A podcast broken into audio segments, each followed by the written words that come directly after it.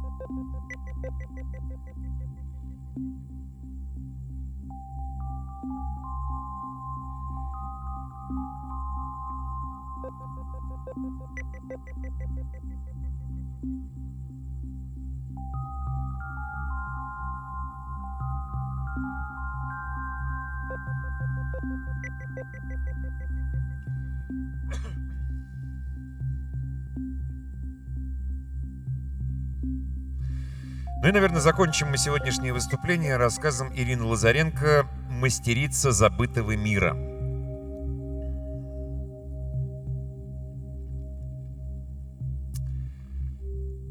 «А ты чё, правда ведьма?» — недоверчиво спросил паренек, рассматривая ее через длинную красно-зеленую челку.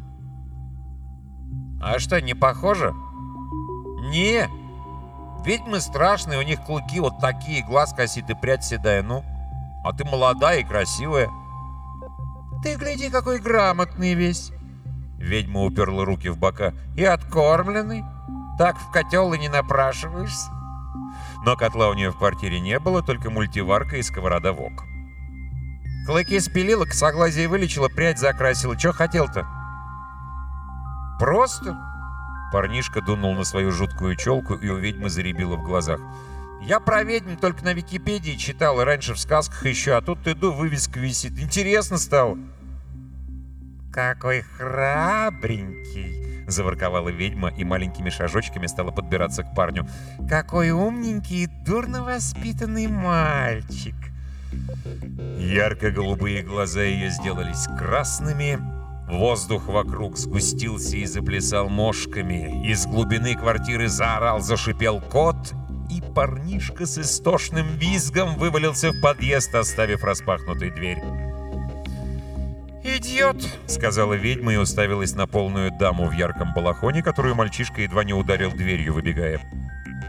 «Ты ко мне?» Дама уважительно посмотрела в ее красные глаза и решила «Да». Ведьма провела даму на кухню, налила травяного чаю, Гостья никак не могла усесться на табуретике, так и сяк подбирала полы пристраивала на коленях мешковатую сумку, смотрела на чашку с большим опасением и подозрительно тянула носом, словно ее нос как-то помог бы разобрать подвох, будь в чае что-нибудь помимо листьев мяты и малины. Подвоха она не увидела, да и не было его, но попыталась отказаться от напитка, да только ведьма обиженно взвелась. «Я для чего сама травки ращу собираю?» И дама пристыженно уткнулась в чашку, стала пить маленькими глотками, Глаза ведьмы постепенно принимали обычный голубой цвет. «Ну, с чем пришла?» — спросила она, когда чашки опустили. Гостья суетливо схватилась за сумку. «Я... Э, это... Вы, вы, вы приворот умеете?» «Умею ли я приворот?» Снова взвелась ведьма, уперла руки в бока и налила глаза кровью. «Да как можно спрашивать такое? Я тебе кто, бабка деревенская? Шарлатан с картишками?» Конечно, я умею приворот. И такой, и секой, и с переподвыподвертом. Из комнаты пришел кот, толстый, черный, с невозможно зелеными глазищами. Ведьма при виде его тут же успокоилась, поставила еще одну чашку и налила коту чаю. «Портретик принесла?» «Я... вот...» Путаясь в завязках, гостья открыла сумку, повозилась, вытащила кошелечек, достала фото. Ага. Воздух загустел в струйке бурого дыма с отчетливым запахом горящей конопли. Ведьма зажмурилась, глубоко вдохнула и решила «Четыре с половиной». «Чего?» — переспросила окончательно растерявшаяся дама. «Денег чего? Свободно конвертируемых. За приворот». «Дорого-то как!» — охнула гостья. «А ты как хотела!» — удивилась ведьма. «Ха! Он-то мужик, во какой! Башковитый, картины пишет, в игры играет эти интеллектуальные. Деньги зарабатывает, между прочим, черешню растит на даче и спортом занимается. А у тебя чего? Работа скучная, подруги дуры, из увлечения одни кроссворды, лишнего жира 20 кило. Полный рот незалеченного кариеса и в унитазе... Э, в, дом, в доме унитаз течет. Ты этому мужику нужна?» «Так ведь потому и пришла?» «Да я помогу», — заверила ведьма. «Только у меня все ж по-честному. Чем труднее, тем дороже. Вот и выходит четыре с половиной». Дама задумалась. «А если я зубы починю и унитаз тоже? И э, собаку заведу и, к примеру, двигаться начну? Библиотеку запишусь, дешевле будет?» Ведьма заверила, что тогда, может, и в тысячу уложимся. Гостья поблагодарила, отодвинула чашку и ушла чинить унитаз, воинственно размахивая мешковатой сумкой. «Ну и люди», — пожаловалась ведьма коту. «Сами не знают, чего хотят. То ли дело лет пятьсот назад, помнишь?» «Мрачное время», — не согласился кот. «Мрачное», — кивнула ведьма. «Только люди все ж попонятнее были. Жили кратко, вот и просьбы у них были такие короткие да простые. А теперь, гляди, того не знаю, в этом сомневаюсь, пойду подумаю, пришел посмотреть.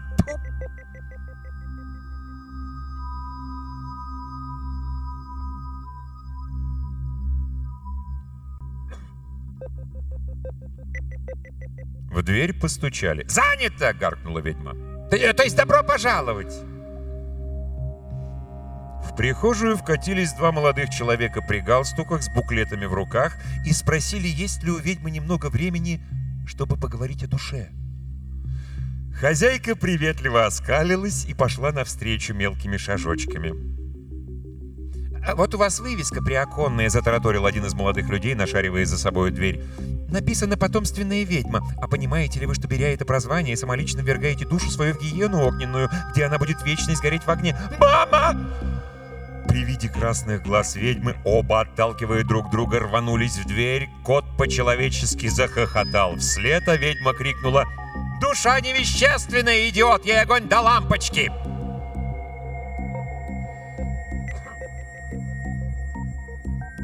Потом поток гостей оборвался, так что до самого полудня ведьма варила варево в мультиварке и сочиняла об этом скороговорки. Потом в дверь поскреблась старушонка в огромных очках, была с улыбкой встречена, усажена за стол и напоена облепиховым чаем с медом, который ведьма собирала из улья в далеком-далеком лесу. Летать туда было долго, потому как мало осталось таких лесов, но ведьма чувствовала себя виноватой при виде стариков, которые стали такими дряхлыми и немощными всего лет за 80, потому всегда угощала их самым лучшим и говорила ласково. «Врач молвит, кровь у меня нехорошая», — пожаловалась старушонка. «Молвит, лечить надо». Ведьма прищурила один глаз, скосила другой, пригляделась. «Нехорошая кровь», — согласилась. «Не верю егонному лечению», — припечатала старушка, подчищая из розетки остатки меду. «Природные хочу, без химии в каких». «Так я не лечу». Хозяйка удивилась очень и даже немного отъехала на табуретике. «Я ведьма?» «Да чего ты мне сказки сказываешь?» — обиделась старушонка. «Ведьма, стал быть, ведаешь. Силы твоя, как есть от природы. Все травки знаешь, зелья варить умеешь. Себя-то лечишь, небось. А тебе чего? Я не сестра разве?» Ведьма нахсупилась. «Чего? Не хочешь помочь? Трудно тебе, что ли?» «Выручи, выручи старую!» — влез кот. Ведьма махнула рукой. Ай, ладно, бабка, запоминай. Нужны будут листья лопуха, почки березы, одуванчик, тысячелистник. Сейчас расскажу, в какую пору что собирать и что петь, чтобы силу целебную полу... «Это чего такого ты мне наговариваешь?» — удивилась старушонка. «Ты мне зельицы дай, а по балкам-то лазить за лопухами мне не гоже уже. Куда мне лазить-то с ревматизмой моей? Чего мне петь-то? Я певица, что ли? У тебя разве собранных травок нетушки?» «Да вот еще!» — рассердилась ведьма. Что мной собрано, то на меня завязано, а чтоб тебе растения дали силу целебную, так ты о том и проси природу, матерь. А то видишь, хитрая какая. На чужом горбу ты ехать всякий может. Готово ей подавай. Я тебе целительница вшивая, что ли?» Старушонка поджала губы, поднялась из-за стола. «Спасибо за чай мед, хозяйка, да только теми гадкими таблетками лечиться она проще будет». «Да хоть вообще не лечитесь!» — проворчала ведьма в закрывшуюся дверь. «Мне быстрее ваши зубы кости достанутся на порошочке!»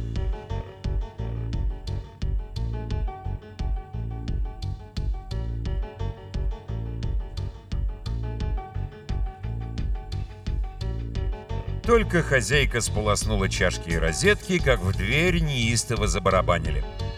«Хочу, чтобы они сдохли!» Выкрикивала девчонка лет 15, носясь кругами по кухне, а ведьма с интересом смотрела, свалится девчонка с этих парнокопытных каблуков или нет. «Чтобы их не было!» «Кого не было?» — мирно спросила хозяйка. «Родителей! Задолбали, поучают, во все лезут! Комнату мою обыскали, гулять не пускают, пирсинг делать не дают, музыка им не та!» «Хорош орать!» — предложил кот, и девчонка, остановившись на полшаге, действительно сверзилась на задницу. Так и сидела на полу, ошарашенно пялись на кота, пока ведьма не подала ей руку. Тогда девчонка уселась на табуретик в самом дальнем углу и, по-прежнему не сводя взгляда с кота, спросила «Это можно?» «Можно. Отчего нет?» — светло улыбнулась ведьма. «Только ты не дури с этим вот, чтобы их не было. Если их совсем выморить, так и тебя тоже не станет. Чтобы умерли, это можно». Девчонка удивленно пошевелила губами. «Умер?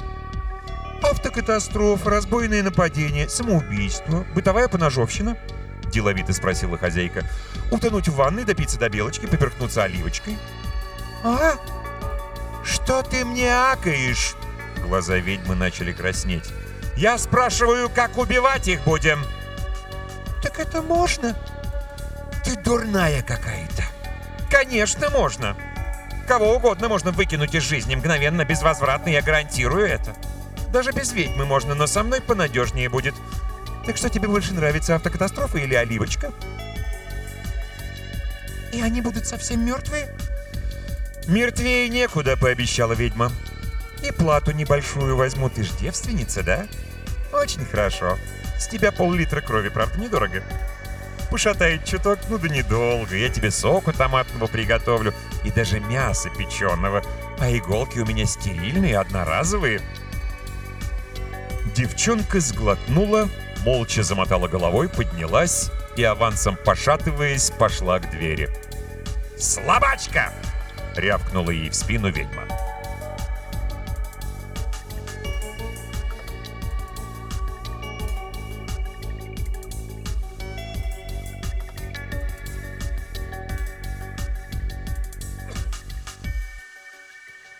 Вечером, когда хозяйка, матерясь, уговаривала подоконного паука быть умницей и скушать муху, на пороге нарисовался усталый мужик в костюме и с большой сумкой для ноутбука через плечо.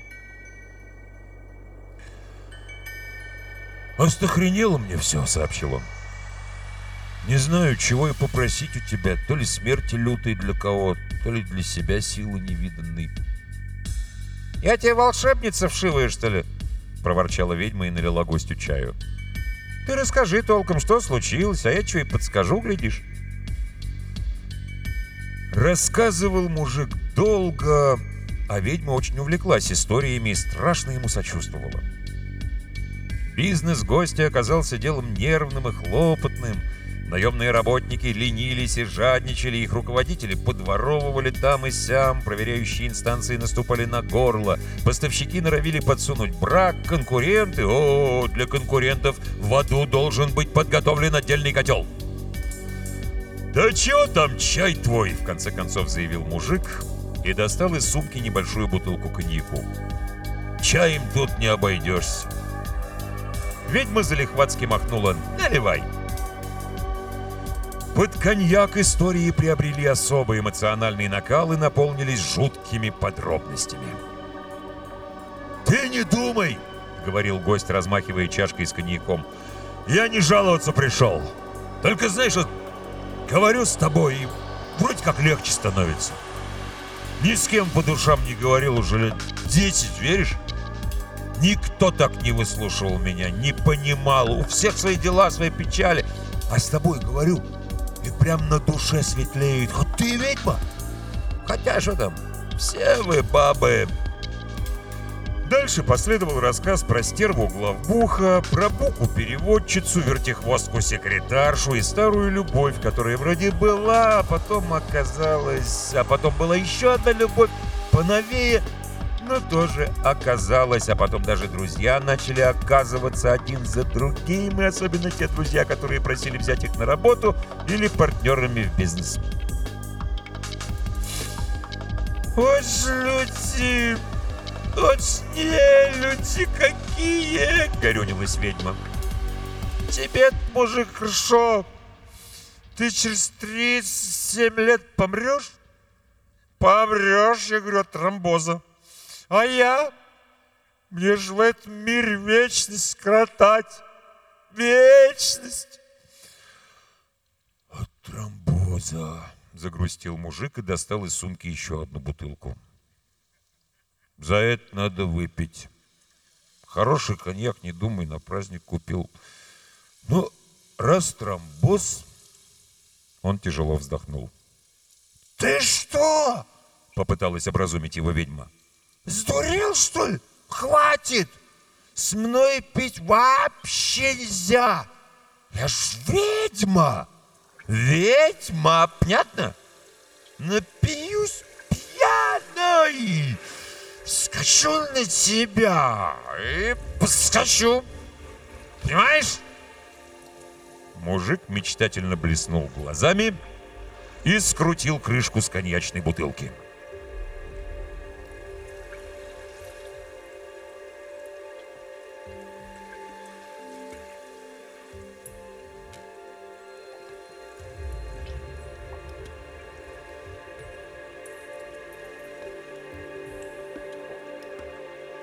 Проснулась ведьма поздним утром, протерла покрасневшие глаза, почесала голову, посмотрела на висящие на люстре простыню и юбку, встретила осуждающий взгляд кота и развела руками.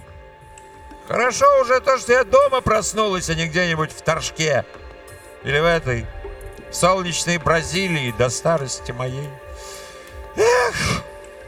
Эх!» В дверь застучали. «Откройте!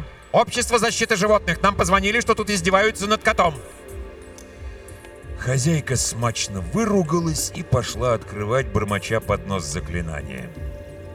Надпись «Потомственная ведьма» на приоконной вывеске заплясала и оплыла, буквы распались на отдельные кружочки, штришки и черточки, а потом собрались заново. «Психолог, балаган и кот» гласила новая надпись.